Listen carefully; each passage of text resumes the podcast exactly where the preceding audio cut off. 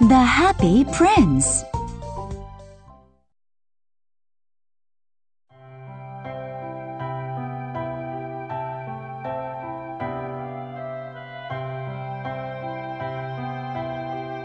Once upon a time, a beautiful statue stood in the middle of a town square. It was the statue of a prince. His body was covered in shiny gold leaf, and his eyes and the dagger on his belt were ornamented with precious gemstones. From his place on the square, he could see everything going on around him. People called him the Happy Prince.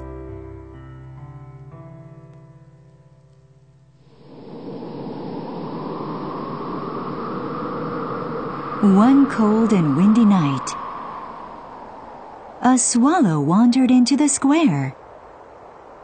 The other swallows had all gone south for the winter, but this one had gotten lost and was left behind. Circling the square, the swallow saw the statue of the happy prince.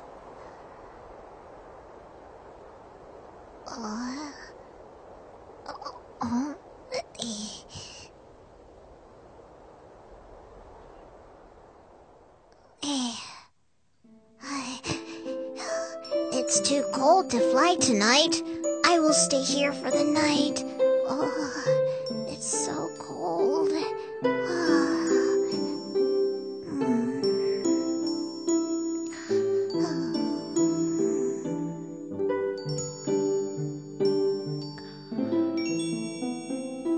As the swallow settled down, a drop of water fell on his head. Oh, that's cold.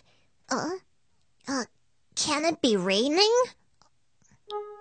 The swallow glanced up and saw that the sky was clear. It wasn't raining at all. How odd. Where did that drop of water come from then? Hmm. Oh.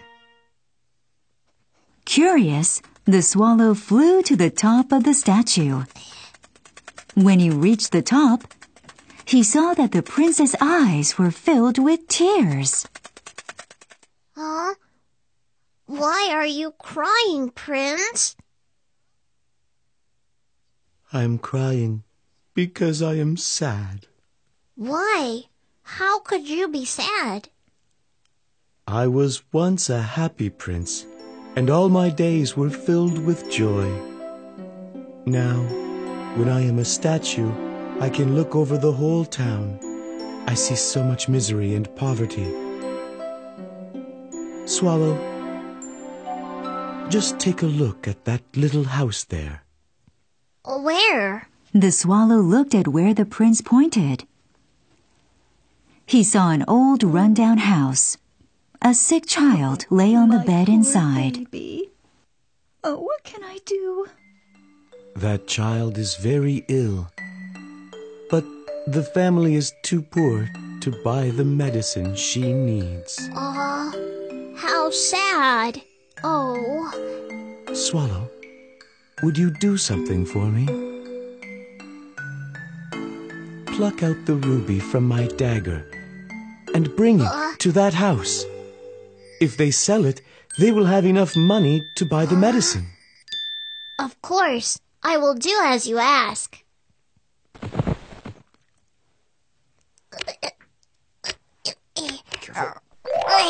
The swallow plucked out the ruby and carried it to the child's house.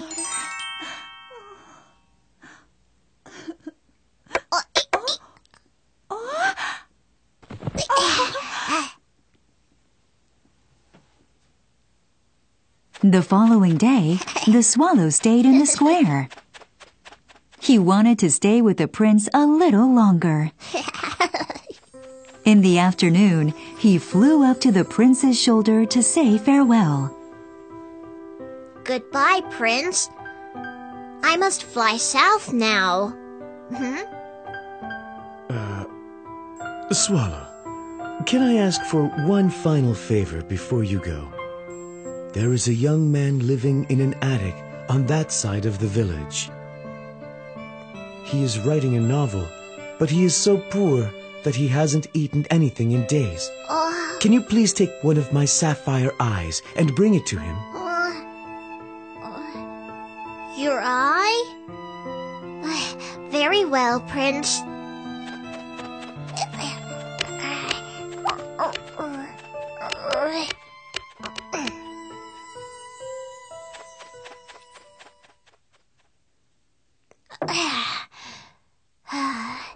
The swallow took one of the prince's eyes and flew to the writer in the attic. When he discovered the sapphire, the poor writer shed tears of joy because he knew he wouldn't starve. The swallow didn't go south that day, but he was very happy. The next day, the swallow tried to say goodbye to the prince once more. Prince, I'm so sorry, Swallow, but I have one last favor to ask of you. Do you see that girl selling matches in the street? Give her my other eye. oh, uh, uh, I can't do that. You will be blind then, Prince. It doesn't matter. Please give my eye to that poor girl.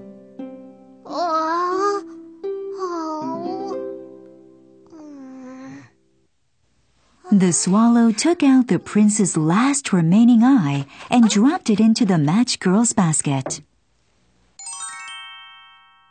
Oh, oh, oh, where did this come from?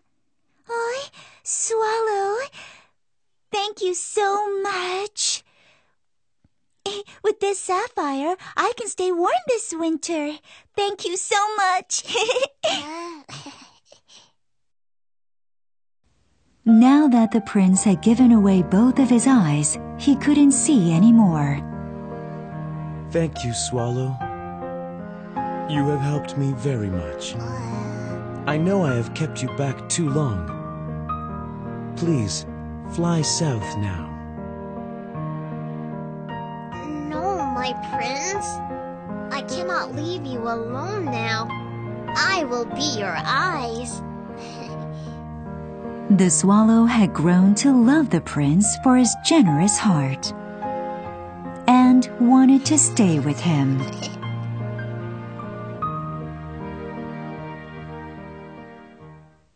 From that day on, the swallow stayed by the prince and flew around the town telling the prince about everything he saw.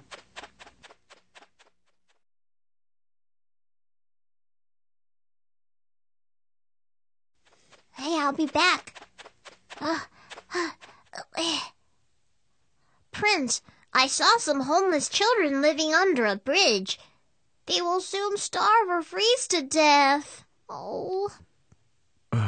Please strip some gold leaf from my body and bring it to those children. Yes, Prince. Every day, the swallow would strip bits of gold from the prince's body and bring them to those who were ill or in need. As more and more people became happy, the prince's body grew more and more ugly.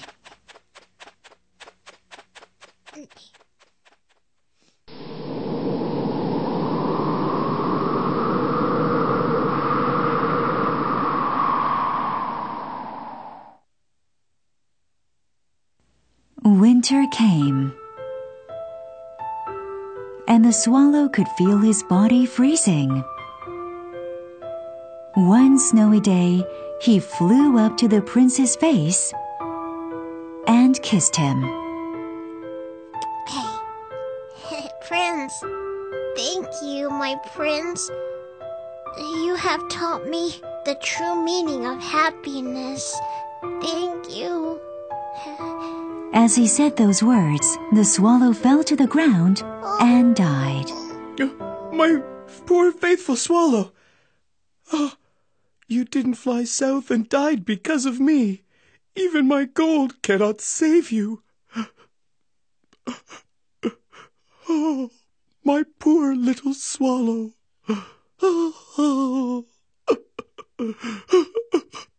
Tears flowed from the prince's empty eyes. and a cracking sound came from deep within his body. The cold winter winds passed, and the warm sunshine of spring filled the air. The villagers emerged into the square to drink in the sunlight and saw what had become of the prince's estate. They pointed their fingers at him, saying, Ah, look at that. What has happened to the statue? It looks dreadful. More like a homeless prince, not a happy one. You know? This statue is making the whole square look grubby. We've got to tear it down right away. Yeah, tear it down! The villagers tore down the statue and cast it into the fire to melt it down.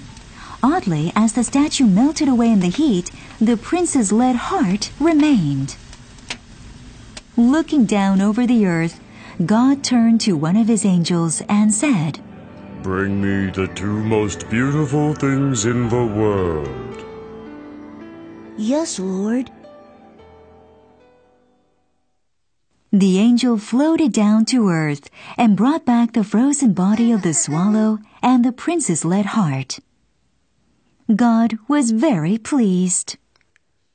The people do not understand what true happiness really is. The swallow and the prince will live eternally in heaven. Yes. The prince and the swallow lived on happily ever after in heaven. But sometimes they would look down upon the world and shed tears for the people below.